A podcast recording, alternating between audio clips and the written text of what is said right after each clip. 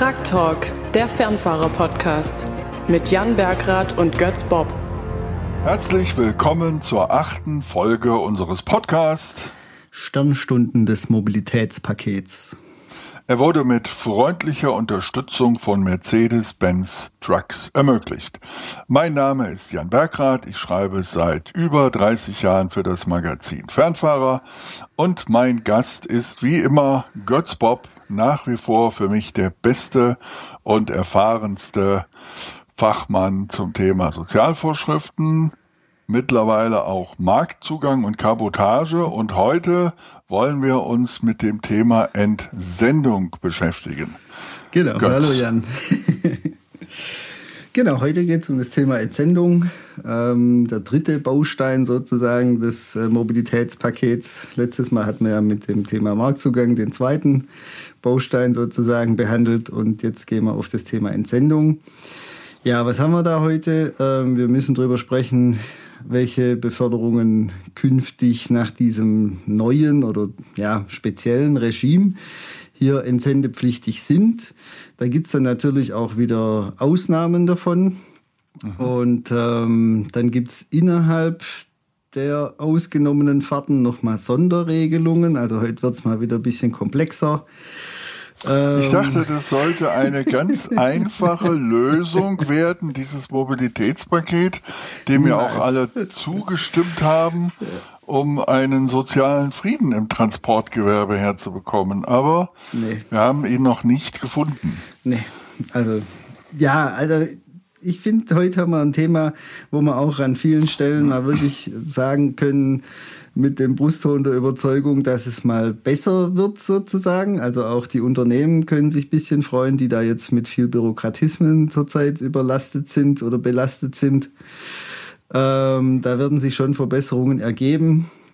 Ähm, ja, das ist dann auch noch ein Punkt, über das wir sprechen müssen. Also diese Portale, wo ich jetzt diese Entsendemeldungen da eingebe, die ganzen Fragen rund um, was muss der Fahrer eigentlich mitführen, wie läuft es in Kontrollen etc. Also das wird jetzt vereinheitlicht und auch ja, einfacher. Mhm. Also insoweit haben wir da auch ein paar positive Punkte.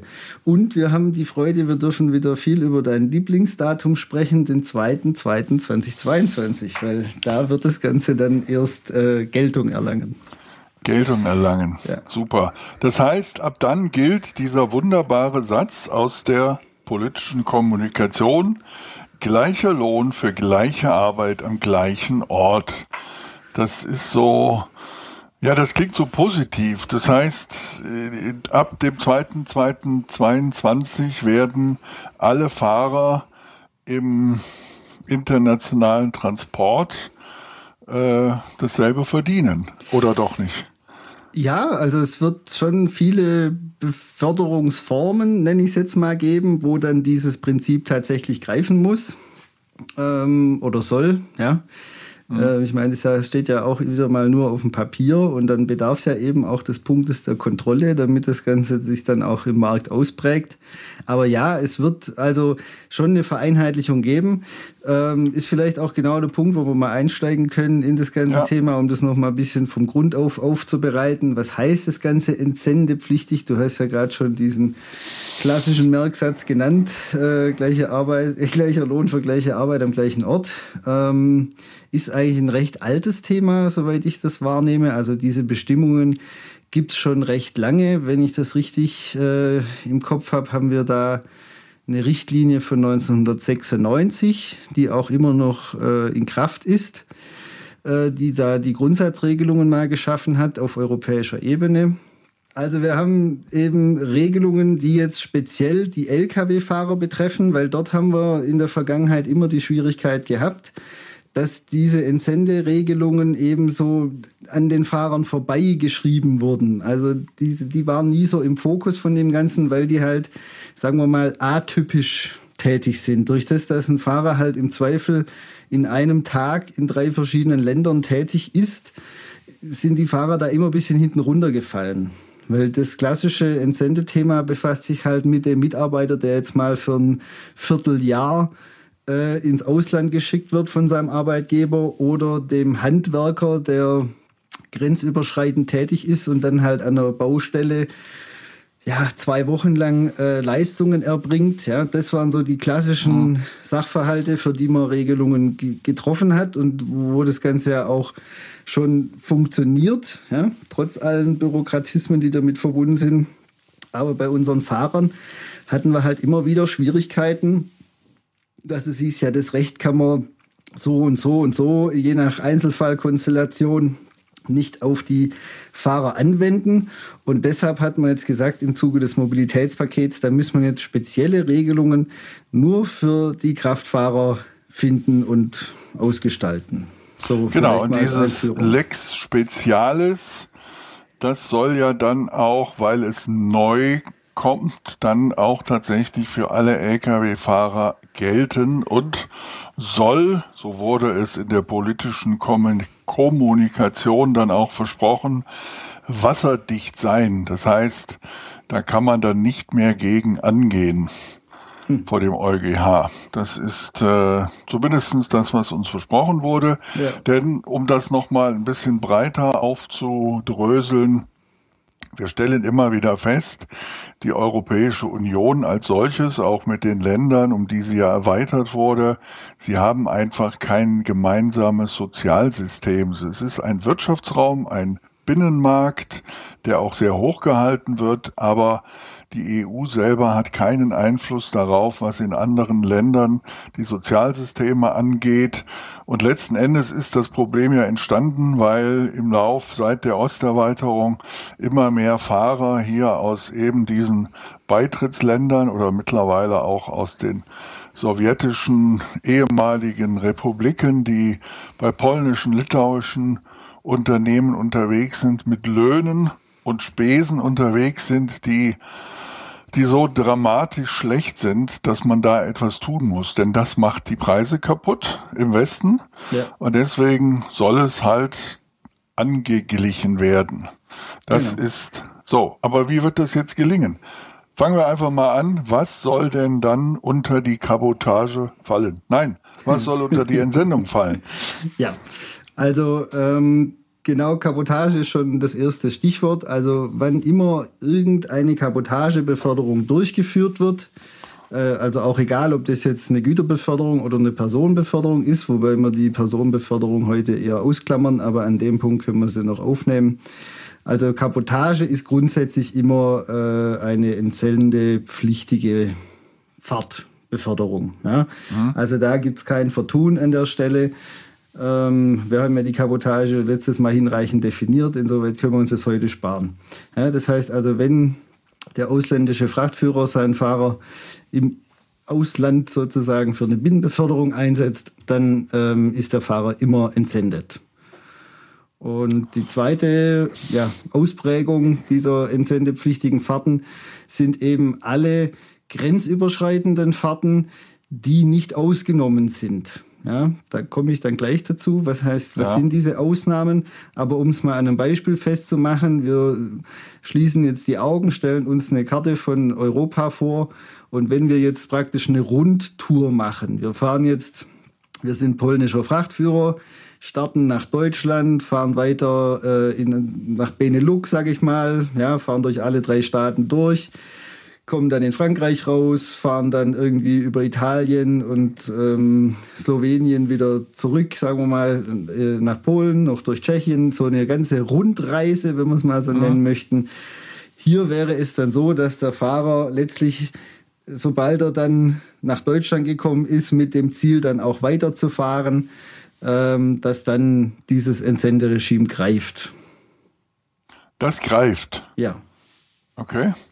Also dann bekommt er für diese Zeit, wo er in jedem einzelnen Land unterwegs ist, den dort geltenden Tarif oder Mindestlohn. Ist das richtig?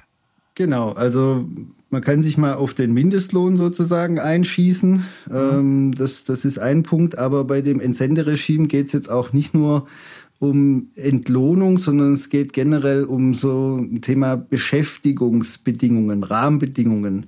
Ja. Also das kann recht komplex werden, äh, wenn man das in der Gesamtheit betrachtet, also mit zum Beispiel Nachtzuschlägen, mit irgendwelchen Sonderleistungen drumherum. Äh, wir haben ja zum Beispiel Nachtarbeitnehmer, Schichtarbeitnehmer, Lkw-Fahrer sind ja auch oft nachts unterwegs. Also das äh, können wir jetzt gar nicht in der Bandbreite alles darstellen. Da können wir vielleicht schon mal kurz vorgreifen.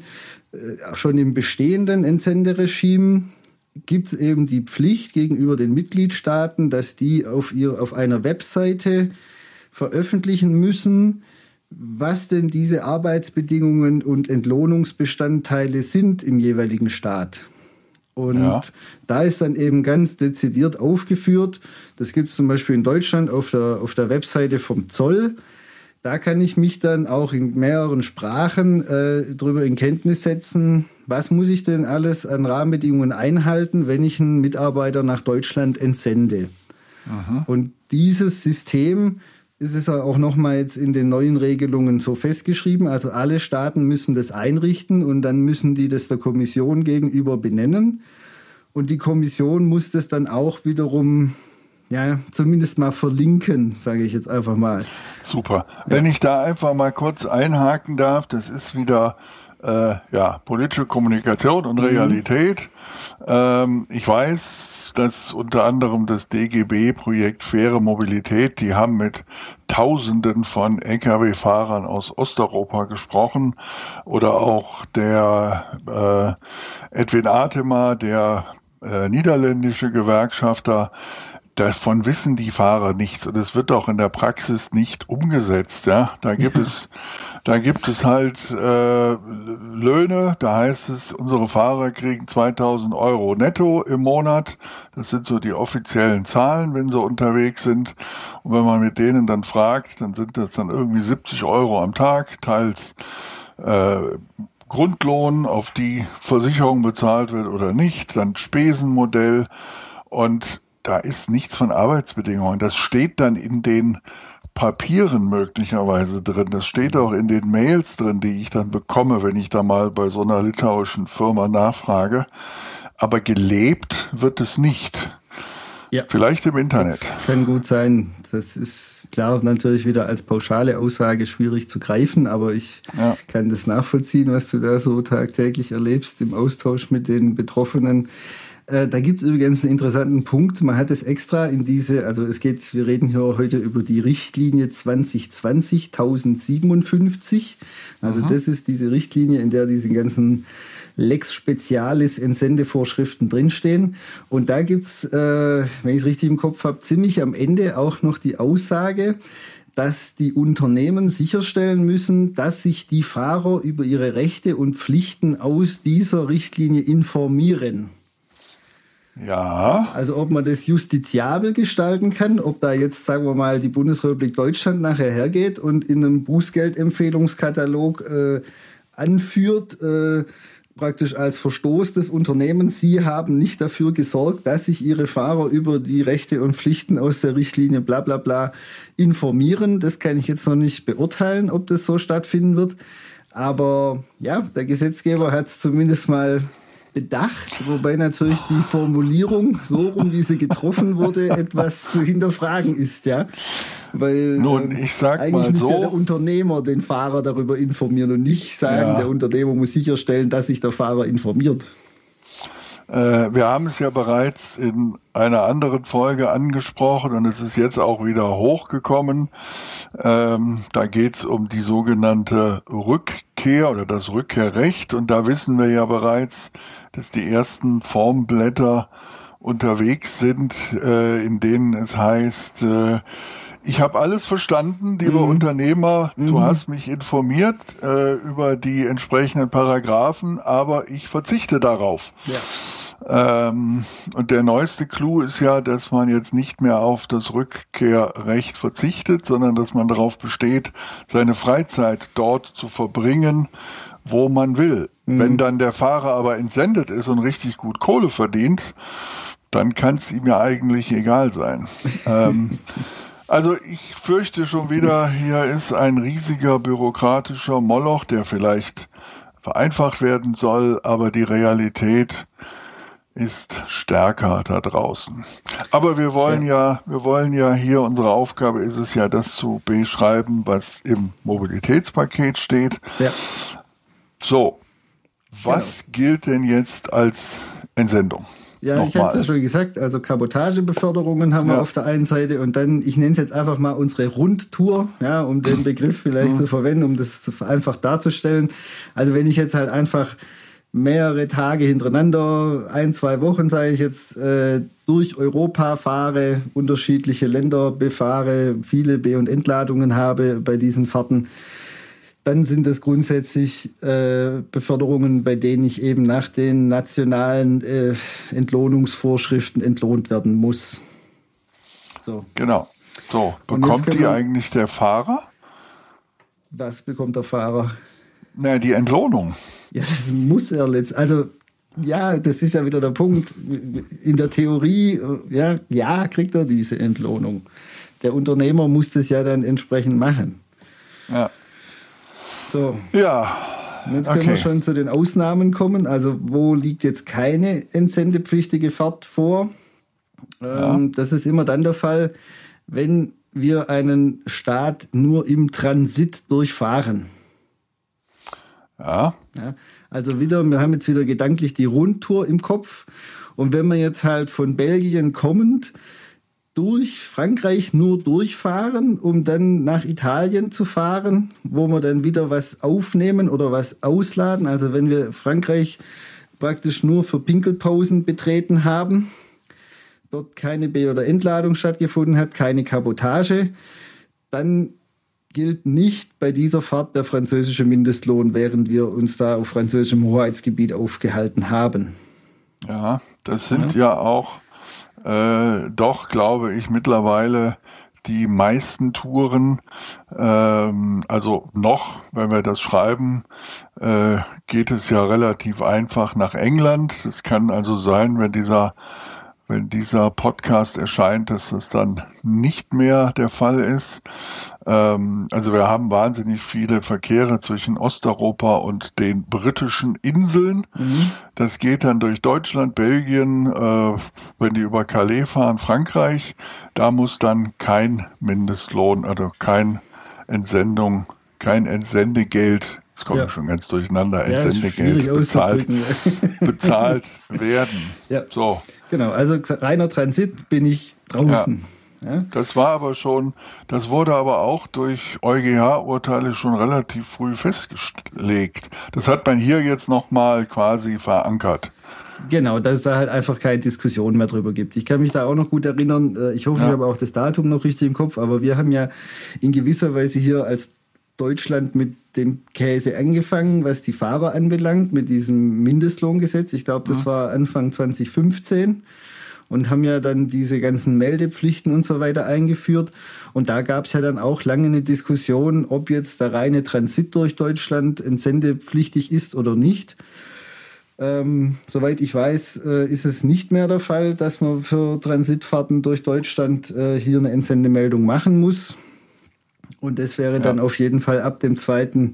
Februar 2022, egal wo in der gesamten EU, eben nicht mehr der Fall. Also wenn jetzt andere Länder da noch andere nationale Regelungen hätten. Dann müsste aber, um jetzt wieder auf unser Gesamtpaket zurückzukommen, der Kontrolleur wissen, was macht denn der Fahrer? Wo fährt er hin? Wo, wo kommt er zurück? Ähm, ja. Es steht ja auf dem Frachtbrief eigentlich. Ähm, aber dazu soll ja dann auch später der digitale Tachograph, nein, der intelligente digitale Tachograph äh, dazu beitragen mit seinen Ortspunkten. Ja. Das Netz wird immer enger. Genau, dieses äh, Aufzeichnen von B- und Entladungen, ja. die Grenzübertritte, die erfasst werden müssen, die prägen sich bei diesen Themen natürlich ganz stark aus. Ja, ja. genau. Also das ist schon mal gut. Genau. Ähm, so, welche Ausnahmen haben wir noch? Ja, und jetzt wird's, jetzt geht's los. Bislang war es noch einfach, aber jetzt kommt eine Begrifflichkeit ins Spiel, äh, die man sich merken kann oder sollte. Das sind die sogenannten bilateralen Beförderungen. Ja. Bilateral heißt ja frei übersetzt zwischen zwei Staaten. Mhm. Also wir haben jetzt wieder die Europakarte vor Augen. Wir sind jetzt rumänischer Frachtführer und befördern ein Gut nach Portugal. Einmal komplett durch, sagen wir mal. Ja. ja. diese gesamte Fahrt, die in Rumänien startet, die dann in Portugal entladen wird, ist keine entsendepflichtige Fahrt. Ja? Das heißt, okay. weder, ich meine, es ist ja dann eigentlich nur Transit durch die ganzen anderen Staaten, durch die er da durchfährt. Und mhm. aber auch in Portugal, wo die Ladung dann los wird, ist er nicht als entsendet zu melden. Ja, machen wir es doch nicht so weit weg, weil von einem Niedriglohnland in das andere, äh, ich weiß gar nicht, ob da überhaupt Verkehre unterwegs sind, aber nehmen wir doch mal die schöne noch existierende Automobilindustrie, die ja, ja im Zuge der Osterweiterung äh, auch in den Osten gegangen ist. Ja. Und das heißt, die Verkehre von einem Produzenten hier in Deutschland zu einem anderen Standort in Ungarn etwa. Ja. Äh, die, die, das Hin- und Herfahren, das ist dann quasi ohne genau. Entsendung. Genau. Das heißt, der Preisvorteil, den die Industrie hat, weil sie ja dahin gegangen ist, wird weiterhin belohnt durch wahrscheinlich niedrige Logistikkosten. Genau, also wenn halt jetzt das der ungarische Frachtführer äh, da zwischen den Werken dieses äh, Automobilproduzenten hin und her fährt, dann mhm. erhält der Fahrer in dem Beispiel halt die ungarische Entlohnung und die ungarischen Beschäftigungsbedingungen. Warum hat man sowas gemacht? Das frage ich mich, weil das klingt nicht wirklich nach äh, gleicher Arbeit, gleicher Arbeit. Gleicher Ort, gleicher Lohn. Ja. Außer, ja, äh, da geht, also ich, ich merke ja im, im Laufe unserer Gespräche, dass ich so eine gewisse Wut entwickelt habe, weil sich immer mehr herausstellt, dass doch so viele Fallstricke sich dahinter verbergen. Und äh, dann haben wir wieder eine Zweiklassengesellschaft. Wir haben dann die Fahrer, die in den bilateralen Transporten unterwegs sind, die dann letzten Endes weniger verdienen als die, die äh, hier in Deutschland unterwegs sind und Kabotage machen. Ja. Ja, ja gut. Ist so. Also, ist, äh, ja, nennen, nennen wir es mal Direktverkehre. Ja, ja, Die sind halt ausgenommen. Und das halt in beide Richtungen. Also ich fahre mhm. in irgendeinen Staat, das kann auch ein Drittstaat sein. Also wenn jetzt der deutsche Frachtführer äh, nach Russland fährt und dann wieder was von Russland nach Deutschland befördert, dann sind das keine entsendepflichtigen Fahrten. Gut. Ja, ja das äh, nehmen wir einfach mal so hin. Genau. So, ja. und ähm, das war jetzt ja noch nicht so kompliziert, aber jetzt wird es kompliziert, weil jetzt gibt es noch also es wird dann Sonderregelungen geben bei mhm. diesen bilateralen Beförderungen. Und ähm, das betrifft jetzt die Staaten, durch die der Fahrer fährt. Also so steht es in der Rechtsgrundlage drin. Also bei dem Durchfahren dieser Staaten, und deshalb hatte ich auch das Beispiel Rumänien-Portugal genommen, okay. weil da werden eben sehr viele Staaten durchfahren. Da darf dann zusätzlich eine Tätigkeit der B- und oder Entladung vorgenommen werden. Aha. Also Beispiel Rumänien Start, bla bla bla, dann in Deutschland eine Zuladung aufnehmen, mhm. die dann in Frankreich wieder loswerden und dann die ursprünglich in Rumänien aufgenommene Fracht für Portugal in Portugal abladen.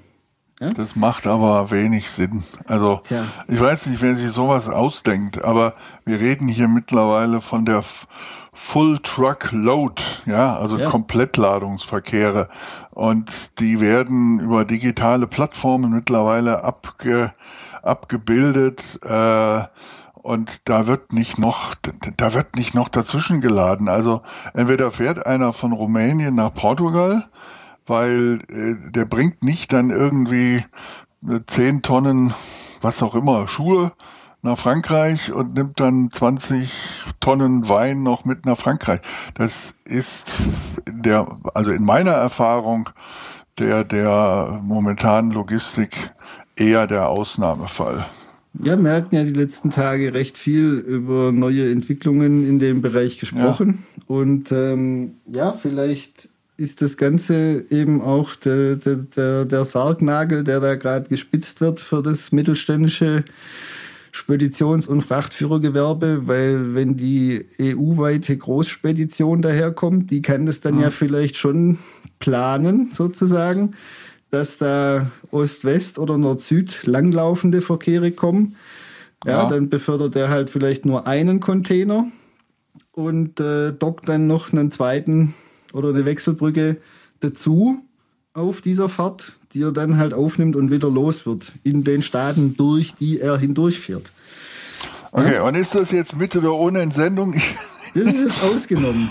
Ja? So. Also wir hatten ja gesagt, erst ist die Direktfahrt, die ausgenommen ja. ist, wo in den ganzen durchfahrenden Staaten nichts passiert, weil das ist ja reiner Transit. Aber durch diese Sonderregelung äh, kann ich jetzt eben noch eine Zuladung aufnehmen, die ich dann auf der Fahrt auch wieder loswerde. Okay. Ah, aber es muss eine Zuladung sein. Es kann nicht sein, dass man, um das nochmal klar zu machen, in Frankreich irgendwo ablädt und dann neu lädt. Es muss eine Zuladung sein. Nee, das ist wieder der Punkt mit den Begrifflichkeiten. Angemessen, Ach, geeignet, durch, vor. Also, was ist ein Staat, durch den ich hindurchfahre? Ja? Äh, Jetzt fahren ja. wir, gerade Portugal ist ja ein gutes Beispiel. Also Portugal, da wird ja keiner, also kann man natürlich irgendwo im Norden reinfahren und dann irgendwo im Südosten wieder rausfahren. Dann wäre es, denke ich mal, für jeden, auch von der umgangssprachlichen Verwendung der Begrifflichkeit durch her klar, dass der jetzt durchgefahren ist. Aber fahre ich auch durch einen Staat durch, wenn ich an einer Stelle hineinfahre, dann 100 Kilometer in dieses Gebiet vordringe, dann dort einen, äh, U-Turn mache und wieder auf dem gleichen Wege rausfahre? Bin ich dann Nein. durch einen Staat durchgefahren. Nein, das ist bilateral. Aber Ach komm. Ich weiß es nicht. Ja, wir, klassischer Fall, wir fahren über den Brenner nach Italien. Ja, dann ja. fahren wir auch eigentlich über den Brenner wieder raus. Sind wir dann durch Italien durchgefahren? Oder durch heißt es Nein, die Frage ist in dem Fall, wir dürfen eine zusätzliche Tätigkeit der B- und oder Entladung in einem Staat ja. vornehmen, durch den wir durchfahren. Ja. ja das ist ich. ja das, was ich, das, was ich gefragt hatte.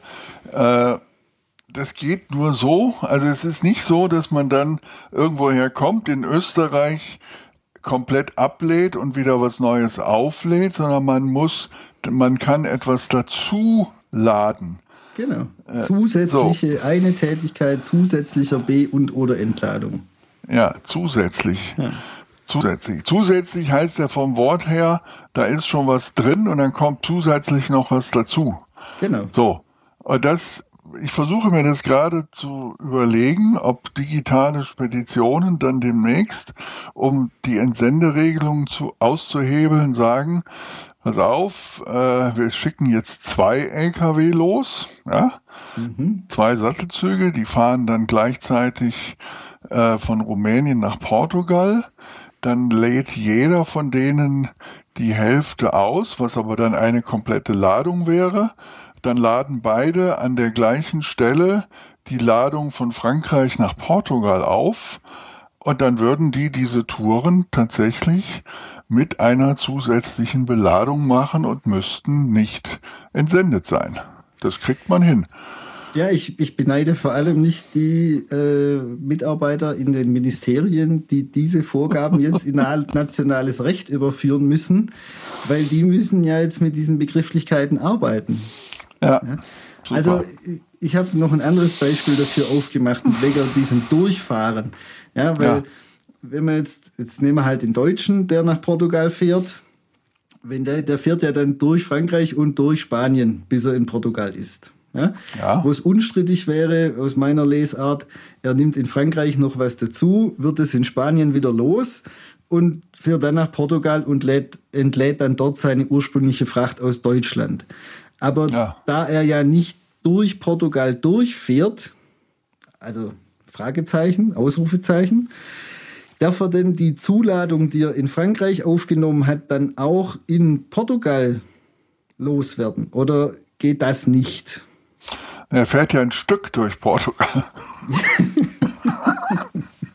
also ich verstehe es einfach nicht, wie man mal hier wieder solche, ja, das ist wieder dieser Grundsatzkritikpunkt, da wird einfach ein Begriff hingerotzt, sage ich jetzt mal ganz ja. böse, äh, durch.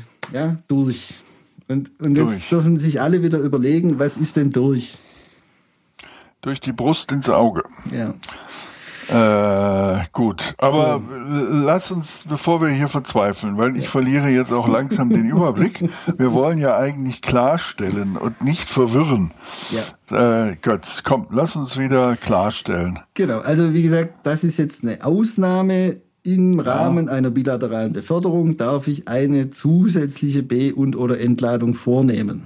So. Gut. Nicht entsendet.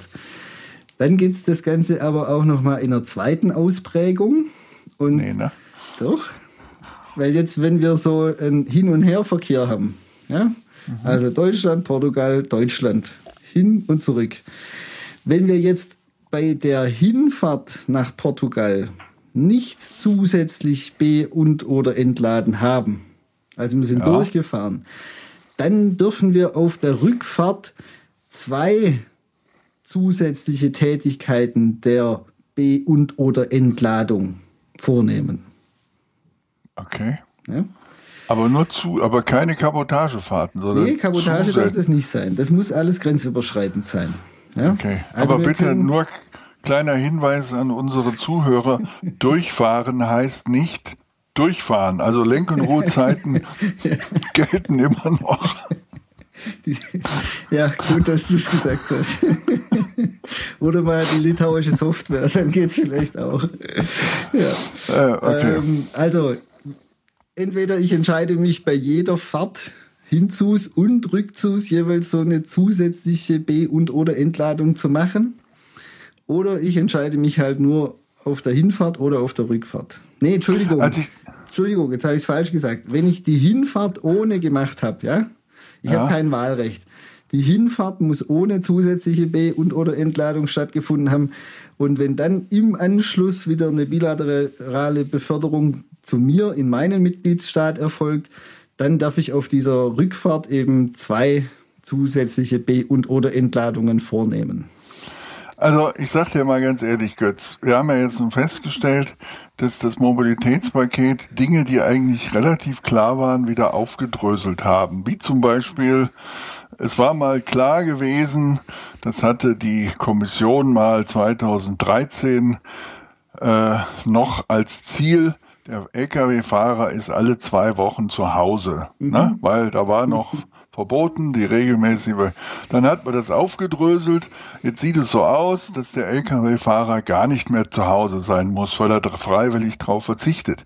Jetzt macht man hier einen völligen Sonderfall in der Logistik. Im Komplettladungsverkehr dröselt man jetzt die Möglichkeit auf, um irgendwo für irgendeinen, der das haben möchte, so eine völlig abstruse Situation, zweimal irgendwo was aufzuladen, mhm. um durchzufahren, nicht durchzufahren, sondern durchzufahren.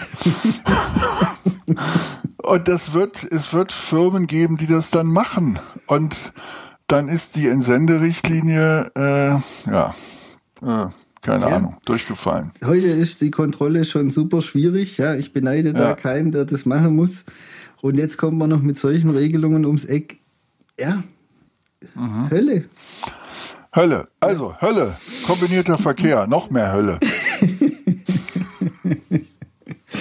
ja, also was wird bei diesen, äh, jetzt können wir tatsächlich noch mal kurz einen Querverweis machen aufs Fahrpersonalrecht, weil diese Sonderregelungen, die gelten nur in einem Übergangskorridor.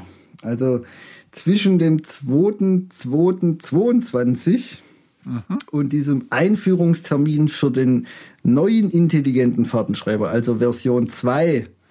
Wo haben wir das behandelt? Folge 4 oder 5, irgendwo in ja. dem Bereich.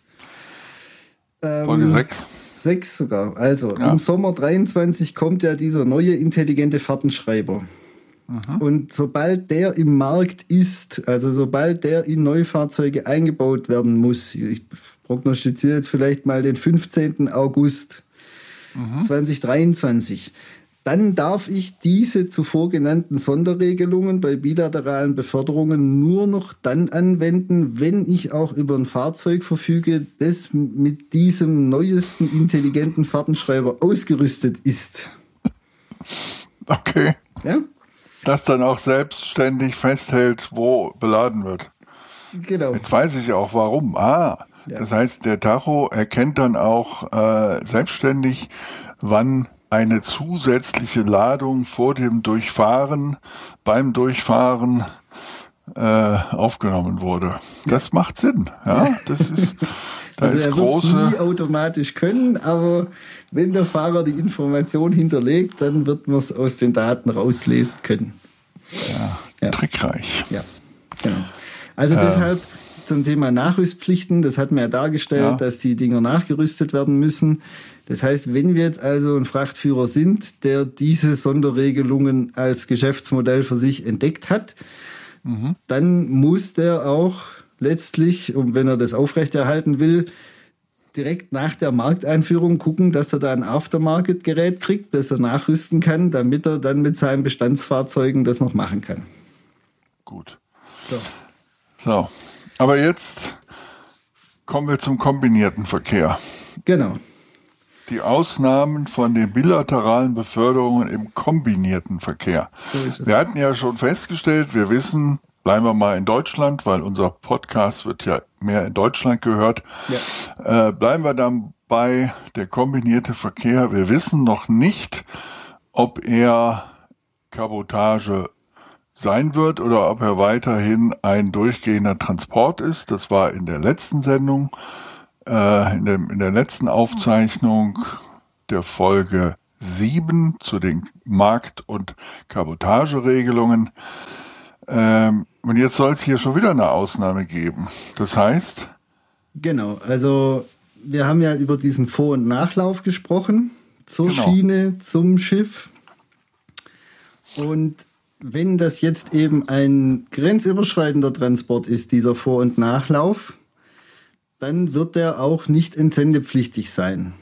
Also ich mache ein Beispiel. Wir haben jetzt einen Container, der kommt aus China. Der landet irgendwo in Italien an und muss dann nach Deutschland, meinetwegen nach München befördert werden. Also Triest, München, das heißt, wir müssen zumindest durch Italien durch, äh, Entschuldigung, durch Österreich durch, haben also einen grenzüberschreitenden Transport, wo wir sogar Wir noch durch auch- einen müssen- anderen Staat fahren. wir müssen auch durch Italien durch. da beißt die Maus keinen Faden ab. Ja. Wir müssen auch durch Italien Ja. durch. Aber Container auf, sind- auf Regionsebene noch runtergebrochen. Container sind aber in der Regel verblombt, da kann man nichts zuladen. Also ist es Ja, egal, du ob könntest ja, wenn du jetzt einen 20-Fuß-Container nur holen musst, dann nimmst du halt noch einen Auflieger mit. Und dann nimmst du halt noch einen zweiten Container mit, weil das ist jetzt der Spaß an der ganzen Sache. ah, dass jetzt. diese, diese Ausnahme für die bilateralen Beförderungen, die wir gerade auseinandergenommen haben mit diesen zusätzlichen B- und oder Entladungen, die gilt dann auch hier. Ja. Machen wir wieder ein Beispiel. Also wir haben die Situation, Container aus China kamen in Italien an und wird jetzt nach Deutschland befördert. Und wenn der deutsche Frachtführer den jetzt abholt und den noch über Slowenien und Österreich fährt, ja, er fährt nicht über den Brenner, sondern er fährt anders und fährt erst nach Slowenien und dann nach Österreich und dann nach Deutschland. Dann fährt er ja wieder durch andere Staaten durch und dann darf er da auch wieder zusätzliche äh, Zuladungen auf aufnehmen und absetzen. Hast du schon mal durchgerechnet, ob die, Entspar die, die Einsparung des Lohnes durch die Entsendung den Mehraufwand durch die Dieselkosten rechtfertigt? Wahrscheinlich nicht. Will ich auch nicht. Für den deutschen Frachtführer ist es auch egal. Ich kann mir nicht Der vorstellen. fährt schon lange nicht dass mehr. der äh, ja entweder fährt er nicht mehr oder äh, der hat ja kein Problem mit der Entlohnung. Also ich kann mir nicht vorstellen, dass, dass es irgendwo einen Mindestlohn gibt, den ein deutscher Frachtführer nicht eh schon bezahlt. Ich meine vielleicht Luxemburg oder so. Nee, nee, wir reden ja von deutschen Frachtführern, die rumänische äh, Fahrer einstellen, die den Mindestlohn bekommen äh, sollen. Ja. Also ja. es wird jetzt kein Riesenaufschlag sein. Vielleicht ist es dann, ja. wenn einer tatsächlich nur die, was sind es, 9 Euro noch was verdient und wenn der dann nach Frankreich entsendet wird, dann braucht, muss der halt 23 Cent mehr auf die Stunde kriegen. Ja. Aber das ist ja Wahnsinn. nicht für, oder das ist ja nicht gemacht, um den deutschen Unternehmer sozusagen zu treffen, sondern man will ja den Unternehmer treffen, der halt zu einem Mindestlohn von 3,25 Euro agiert. Genau. Das ist ja vollkommen so. klar. Ja, ja. Okay, also jetzt haben wir die Ausnahme von der Ausnahme in der Ausnahme besprochen. Mhm. Und ähm, das war es jetzt aber auch mit den ganzen Ausnahmen. Gut. Ja? Ähm, also gleicher Lohn für die gleiche Arbeit am gleichen Ort muss man sehr differenziert betrachten. Mhm. Das haben wir jetzt gelernt. Genau. Darf halt nicht bilateral sein. Aber durchfahren. Genau. Also, so. wir hatten es ja vorhin schon angesprochen. Jetzt stellt sich ja noch die Frage, wie stellen wir das fest? Ähm, ja, ist schon beantwortet. Wir haben dann äh, zumindest mittelfristig diesen neuen intelligenten Fahrtenschreiber an Bord, der uns, äh, oder wir zeichnen ja dann ab Februar 2022 die Grenzübertritte auf. Und in Kombination mit den anderen Dokumenten, die ein Fahrer mitführen muss, lässt sich dann natürlich recht genau feststellen, in welchem Zeitraum hat sich der Fahrer in welchem Staat aufgehalten. Mhm. Und dann muss ich halt noch rausfinden, war es jetzt eine ausgenommene Fahrt ja, oder war es dann eine entsendepflichtige Fahrt und dann kann ich sozusagen als Kontrollorgan die nächsten Schritte einleiten. Wenn ich die Informationen habe, die ich brauche, wobei das äh, wäre jetzt äh, eines der weiteren Themen, die noch zu besprechen wären.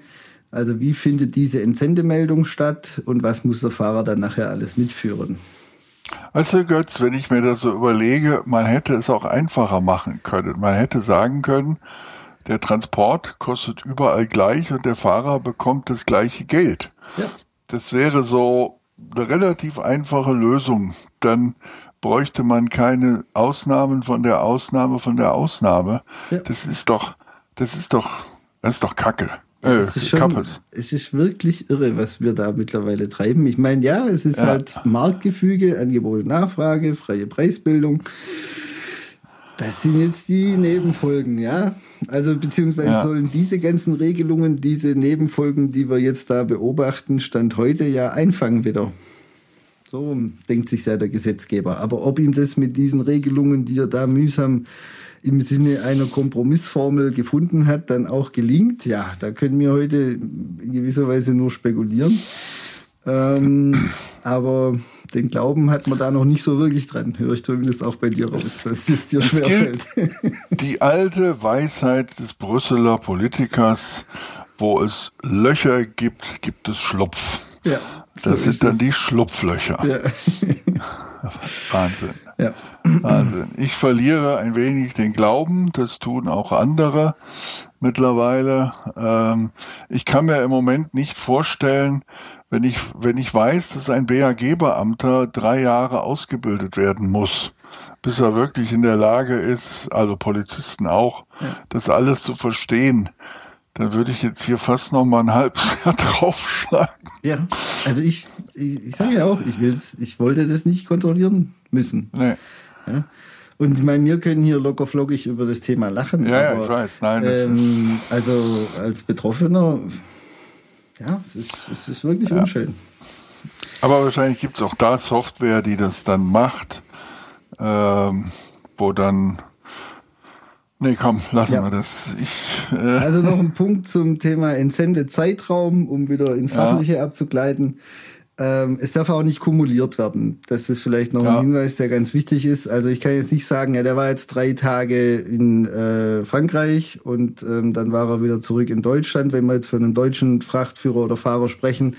Und dann war er eben wieder x Tage im Ausland und dann kann ich nicht irgendwann hergehen und das alles zusammenpacken, weil da gibt's noch so spezielle Fristen ähm, wie mhm. lange war ich insgesamt entsendet im Zeitraum XY und dann hat es nochmal andere Rechtsfolgen. Aber das darf man auf jeden Fall nicht machen, sondern es muss im Endeffekt jede Tour, jede Entsendung getrennt betrachtet werden. Ja, Gut. stellen wir jetzt einfach mal so in den Raum. Jetzt kommen wir mal zur Transparenz. Das ist ja, ja so, ein, so ein herrliches Wort, Transparenz. Das heißt ja durchblicken. Mhm. Also erst durchfahren, dann durchblicken. Genau. Ähm, wie blicken denn die Beteiligten aus den Mitgliedstaaten jetzt in Zukunft durch? also es wird das sind jetzt die Punkte, die ich eingangs schon mal kurz angesprochen hatte, wo sich vielleicht auch aus der Sicht des Einzelnen eine leichte Verbesserung einstellen kann weil ähm, heute haben wir ja sehr, sehr viele verschiedene Entsendeportale, nenne ich es mal. Also wenn mhm. ich jemanden nach Deutschland entsende, muss ich den über die Website vom Zoll anmelden. Wenn ich nach Frankreich fahre, habe ich das Portal SIPSI. Wenn ich in Frankreich, eine, äh, in Italien eine Kabotage mache, muss ich über das Portal so und so, Namen vergessen. Ja, also da hat jeder seine eigenen Portale, seine eigenen Formulare. Dort brauche ich das Dokument, da brauche ich jenes Dokument, da muss ich in Frankreich einen Bevollmächtigten haben, bei dem die regionalen Behörden das Ganze nachkontrollieren können, wenn sie wollen. In dem Staat brauche ich eine Kopie vom Arbeitsvertrag. In dem anderen Staat muss sie dann auch noch in die Amtssprache dort übersetzt sein. Also das ist ein Flickenteppich, wie man, wie man sich schöner kaum vorstellen kann und Transparenz ähm, insoweit, dass jetzt dieses Entsendeverfahren dann ab Februar 22, ich sage jetzt mal, vereinheitlicht wird. Okay. Da gibt es ein, ein System, das, das lebt auch schon, das ist das sogenannte IMI, also äh, Internal Market Information System, EU-Binnenmarkt-Informationssystem. Und ähm, über dieses Portal, nenne ich es jetzt mal, müssen dann diese Entsendemeldungen laufen. Mhm. Und der EU-Gesetzgeber, das ist jetzt wirklich wieder so ein Punkt, wo man sagen kann, positiv, hat jetzt klar gesagt, was muss denn da gemeldet werden. Also ich mache ein paar Beispiele. Ja. Der Unternehmer muss beziffert werden, der Fahrer muss natürlich benannt werden, dann müssen Kontaktdaten hinterlegt werden, zum Beispiel vom Verkehrsleiter. Äh, dann geht es darum, wann wurde der Arbeitsvertrag mit dem Fahrer geschlossen, welchem Recht unterliegt dieser Arbeitsvertrag, dann das Kennzeichen der Kraftfahrzeuge, die da eingesetzt werden. Äh, ich muss sagen, ist das jetzt eine Güterbeförderung, eine Personenbeförderung, äh, findet dort Kabotage statt. Ich muss das Ganze also kategorisieren und last not least Beginn und Ende der Entsendung. Ja, das sind im Endeffekt alle Informationen, die dort hinterlegt werden müssen. Keine A1-Bescheinigung, kein Repräsentant vor Ort, keine Übersetzung von irgendwas, äh, sondern das war's. Ja, also das finde ich jetzt schon positiv. Ja, aber jetzt, da steht jetzt Arbeitsvertrag drin, ja? ja. So ein Arbeitsvertrag ist ja in der Regel äh, ein Dokument, wo jemand schreibt, das verdient mein Fahrer während der Arbeit, die er für mich macht. Ähm, und entsprechend wird er dann entlohnt und der Arbeitsvertrag, so wie ihn der Zoll dann auch äh, bekommt, der deutsche Zoll, äh, entweder an Ort und Stelle oder nachgesendet, wenn ein LKW aufgefallen ist. Der Zoll muss dann rausfinden, ob das, was da drin steht, auch stimmt. Und äh, das stellt sich aber immer mehr heraus, dass äh, Arbeitsverträge nicht dem entsprechen, was der Fahrer am Ende bekommt. Mhm. So. Also würde mal zur Klarstellung, der Arbeitsvertrag selber ist nicht Gegenstand dieses künftigen Meldeverfahrens. Das okay. auf der einen Seite. Aber, weil das ist ja der nächste Schritt, was muss denn der Fahrer mitführen? Das mhm. hat ähm, eben oder ist in dem neuen System auch ganz klar geregelt. Und er muss nur noch eine Kopie dieser Entsendemeldung mitführen, die in dieses IMI-Portal da sozusagen eingespielt wurde. Ja, das ist, ich sage jetzt einfach mal DIN A4-Papier. Ja? ja. So, dann muss er eben die Nachweise über seine Beförderungen mitführen. Also im Aha. Frachtbereich ein ECMR oder ein CMR in physischer Form Papier. Ja. Und dann hat er noch die Aufzeichnungen des Fahrtenschreibers. Mhm. Das war's. Mehr, mehr muss der nicht Fahrer nicht mehr mitführen dann in Zukunft. Und die Mitgliedstaaten das heißt, sind auch daran gehindert, national zu sagen, ja nee, wir hätten dann gern noch das und das und das oder jenes und das in grün und das in rosa.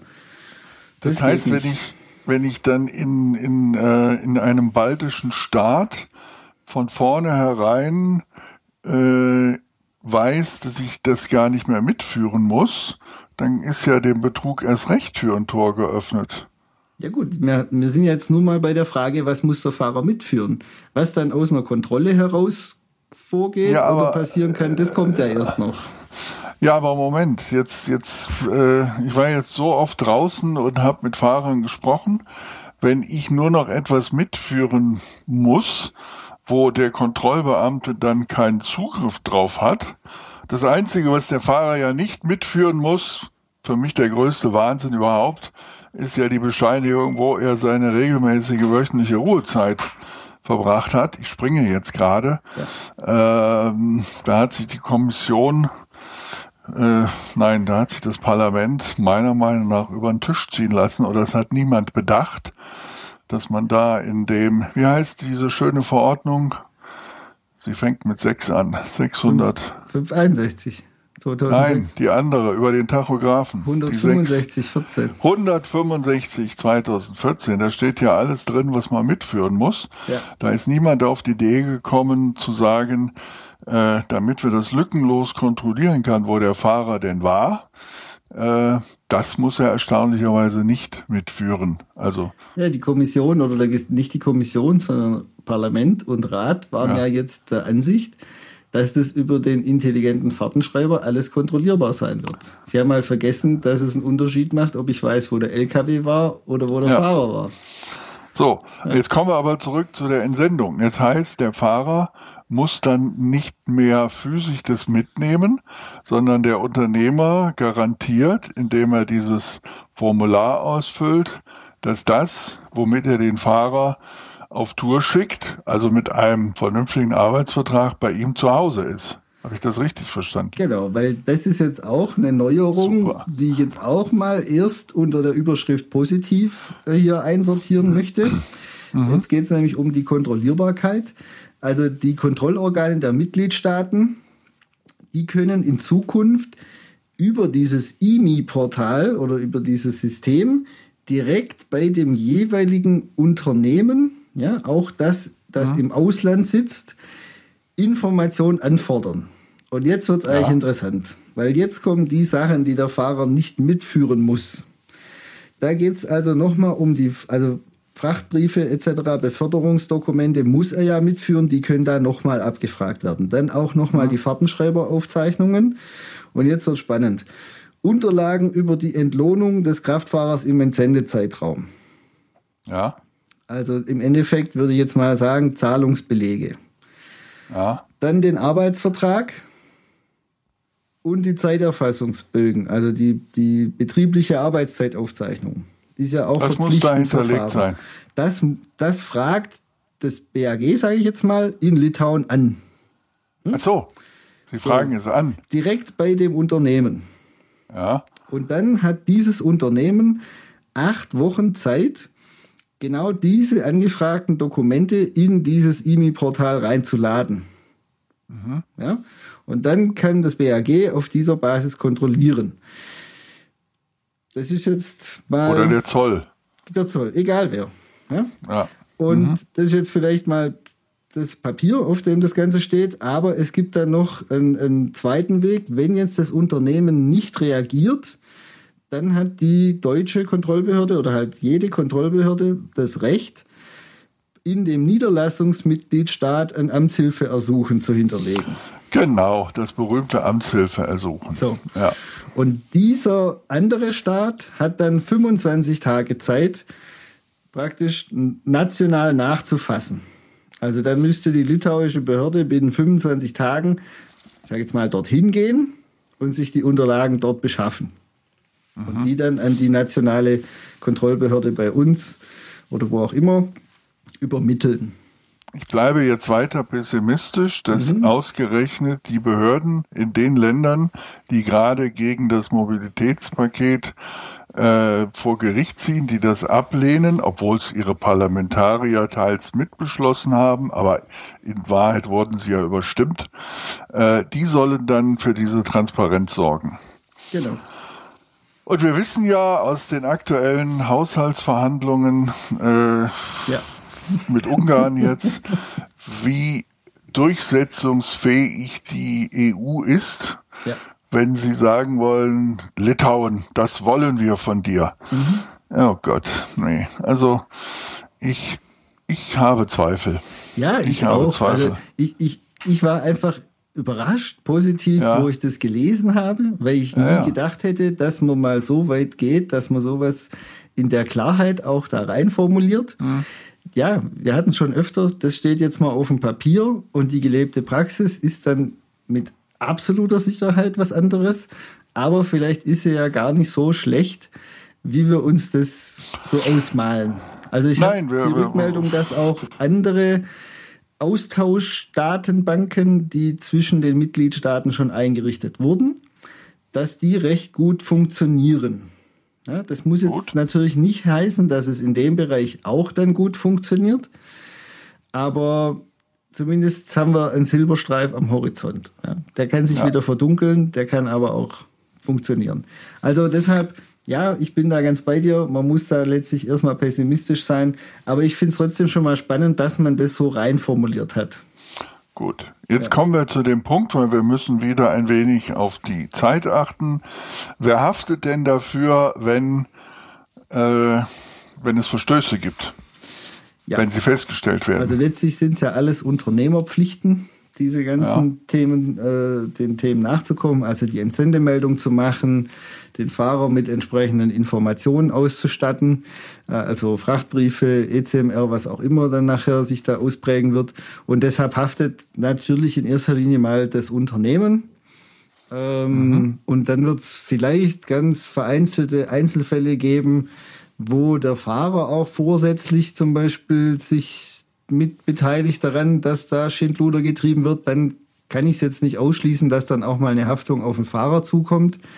Aber in erster Linie, ja, sind das reine Unternehmerpflichten. Ja, aber jetzt, und das ist auch ein interessanter Punkt, der mir jetzt erst wieder klar geworden ist, was heißt er haftet? Der, Fahrer, der Unternehmer zahlt dann ein Bußgeld. Genau. Oder was? Ja, und das ist das Problem und daran wird sich nichts ändern. Der zahlt halt ein Bußgeld.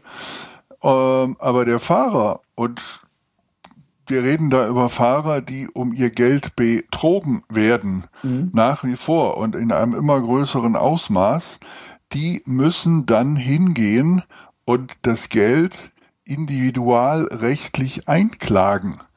Wenn Sie also zum Beispiel um den deutschen Mindestlohn geprellt worden sind, ja. äh, zahlt denen das der Unternehmer nicht zurück, sondern die müssen das äh, individualrechtlich einklagen. Da gab es ein ganz berühmtes Beispiel mit meinem Lieblingslogistikunternehmen, das heißt Dumping und Hungerlöhne. Und da gab es einen tschechischen Fahrer, der war im Auftrag dieses Unternehmens immer unterwegs und hat nicht den Mindestlohn bekommen und der hat dann einen Musterprozess führen wollen und dann hat das Unternehmen dem aber vorher abge hat es abgelehnt und hat ihm einfach eine Summe X, ich glaube es waren 8000 Euro oder 10.000 mhm. Euro bezahlt, so dass es kein Urteil gab.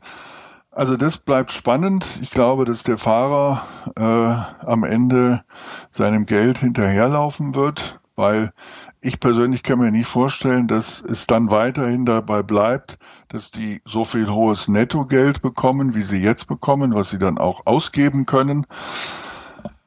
Aber es gab ja ein, jetzt kommen wir so ein bisschen in die Schlussrunde. Es gab ja, ja gerade dazu. würde ich schon noch kurz okay. ergänzen, einfach von der Systematik wieder, um das äh, ja. Mobilitätspaket besser zu verstehen.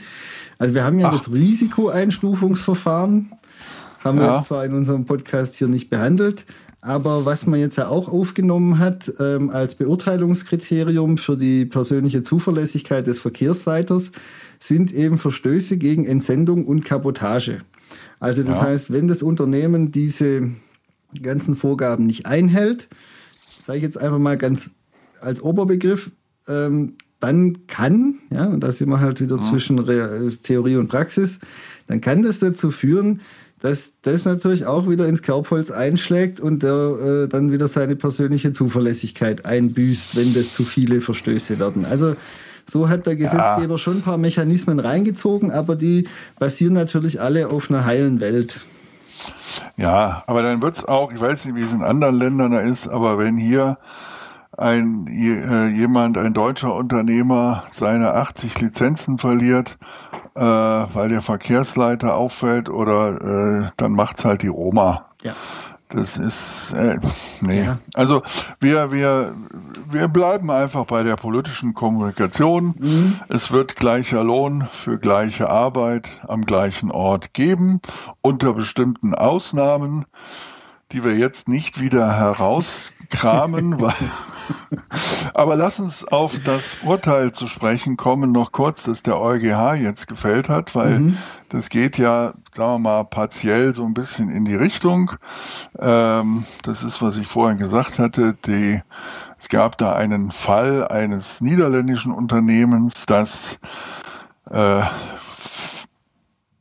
in zwei, zwei Unternehmen hatte, die auch dazugehörten, eine in, in Deutschland und ein Unternehmen in, äh, in Ungarn. Und die Lkw wurden verchartert mhm. und die Fahrer wurden, um es ganz kurz zu machen, nach den jeweiligen Löhnen ihres Heimatlandes bezahlt, waren aber überwiegend in Holland eingesetzt. Und da hat der EuGH jetzt gesagt, dass in solchen Konstellationen auch die Entsenderichtlinie anzuwenden ist. Ist das, habe ich das richtig dargestellt? Ja, es hat halt jetzt mit all dem, was wir heute besprochen haben, nichts überhaupt nichts zu tun. Das muss man auf der einen Seite ja. festhalten, weil das, was hier jetzt über was Recht gesprochen wurde, ist nur die allgemeine Entsenderichtlinie. Und der EuGH hat es auch nicht entschieden. Er hat nur gesagt, wenn da eine Beziehung dieser Fahrer aus Deutschland und Ungarn zu dem Hoheitsgebiet der Niederlande bestanden hat, ja, mhm. äh, und wenn die sich im Einzelfall darlegen lässt, dann sind die entsendet. Aber wenn die jetzt zum Beispiel dort halt äh, montags äh, gestartet sind an dem Betriebssitz in den Niederlanden und dann zwei Wochen durch Europa gefahren sind und nie wieder die Niederlande gesehen haben, bis sie dann eben irgendwann den LKW wieder dort abgestellt haben, dann werden die nicht als entsendet gelten nach dieser Rechtsprechung. Ja? Genau, weil sie dann schon wieder viele Länder durchfahren haben. Ja, weil sie keine Beziehung zu dem Land keine Niederlande Beziehung. hatten. Also da, da war kein, kein enger Bezug da. Und das ist aber jetzt was, was ich dann natürlich, wenn wir das ja. Beispiel nehmen, das ich gerade gemacht habe, das kann sich jetzt durch das Mobilitätspaket ändern. Ja, wenn der jetzt da zwei Wochen lang durch Europa tourt, dann haben wir ja vorhin besprochen, dann ist mhm. das mal grundsätzlich äh, entsendepflichtig. Es sei denn, er ist im Transit in einem einzelnen Land unterwegs, zum Beispiel. Oh. Okay, gut. Bevor wir durchdrehen. hier durchdrehen, äh, möchte ich noch auf eine Sache zu sprechen kommen. Du, wir reden ja hier sehr viel. Ja. Äh, das ist ja auch der Sinn eines Podcasts. Ähm, aber es gibt eine gute Nachricht. Wer das alles, was wir besprochen haben, auch mal nachlesen möchte, ja. der hat mittlerweile die Möglichkeit, äh, das zu tun, ja. denn du hast zusammen mit einem sehr netten Menschen, der dich beauftragt hat aus dem Bundesverkehrsministerium, das Ganze schriftlich fixiert.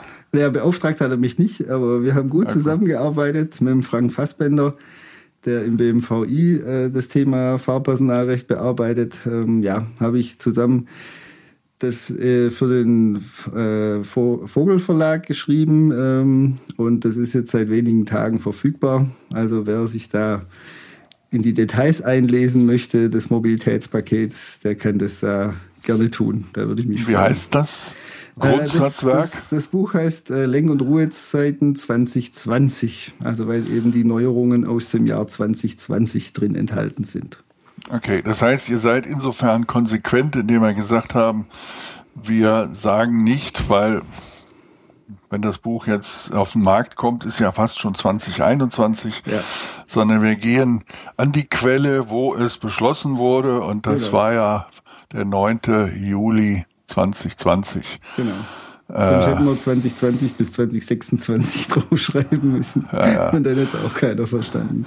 Keine Ahnung, ob dieser 9. Juli 2020 so einschlagen wird wie der 11. September äh, eines Tages. Aber naja, Sorgen Ja. bereitet er auf jeden Fall. Sorgen bereitet er auf jeden Fall. Gut, das war dann auch schon die achte Folge. Vielen Dank fürs Zuhören. Wenn euch der Podcast gefällt, sagt es weiter. Wir freuen uns, wenn ihr diesen Podcast bewertet, zum Beispiel auf Apple Podcast. Ihr findet den Fernfahrer auf Facebook, Instagram, YouTube und Twitter. Wenn ihr Themenvorschläge, Tipps, Fragen und Feedback habt, schreibt uns. Kontaktmöglichkeiten findet ihr in den Folgenotizen. Ja, lieber Götz, Ja. dann gehen wir mal in den verdienten Feierabend Jawohl. und äh, ja, dann hören wir uns wieder in der neunten Folge Ja. und da geht es dann äh, immer mal wieder auch um das Rückkehrrecht der Fahrer versus Rückkehrpflicht des Lkw. Ja. Äh, wir hoffen, dass wir bis dahin dann auch äh, einige dieser äh, richtig Klarstellungen der EU-Kommission darstellen können, äh, weil die versuchen jetzt das Ganze auch für sich etwas zu entwirren, Ja. auch wenn sie nicht so viel Einfluss haben. Das machen wir in der Folge 9. Genau. Da haben wir wieder neue Gesprächsthemen. Da kommen wir zurück auf das eine oder andere, was wir schon angesprochen haben. Und ähm, ja, wie immer ist ja unser Ziel die Klarstellung. Die Klarstellung. genau. Also, dann bis zur nächsten Folge. genau. Tschüss. Gute Zeit. Schönen Abend. Tschüss. Truck Talk, der Fernfahrer-Podcast mit Jan Bergrath und Götz Bob.